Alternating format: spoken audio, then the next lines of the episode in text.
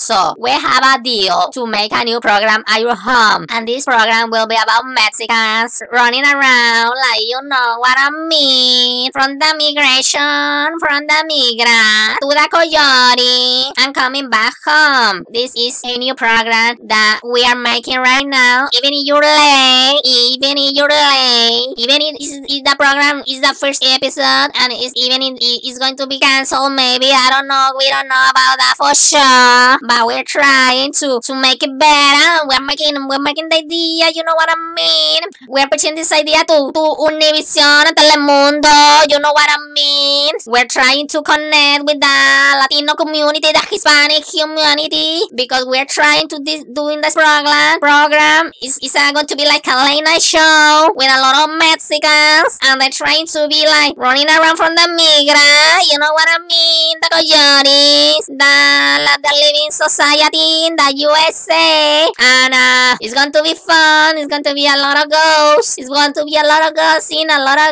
a lot of people working for you guys. It's going to be fun for all. It's a program that we're trying to implement eh, in Mexico too, Canada, all the little countries. You know what I mean? In Latin America, Latin America, and then we're trying to to do some funny stuff with comedians like like the Chavo, the Locho, like the like that guy from Eugenio Derbez, and uh, even Chabelo. We tried Chabelo, Cantinflas, Cantinflora. We are looking for that, and eh, we found it. We are gonna look for around, and eh, we found something like that. We're trying to connect with the, the Hispanic, the Latino, even the Spaniard. You know what I mean? We're trying to do the fun little stuff that we try in the program. I don't know we should do that, but you know, you know, it can be racist. uh, But you never know. It's going to be fun. Uh, It's, it's nice talking to you, and uh, we are doing a like a Halloween special too for the little kiddos, for for the little Mexicans. You know what I mean? We're trying to, to implement everything in one program, like a pilot,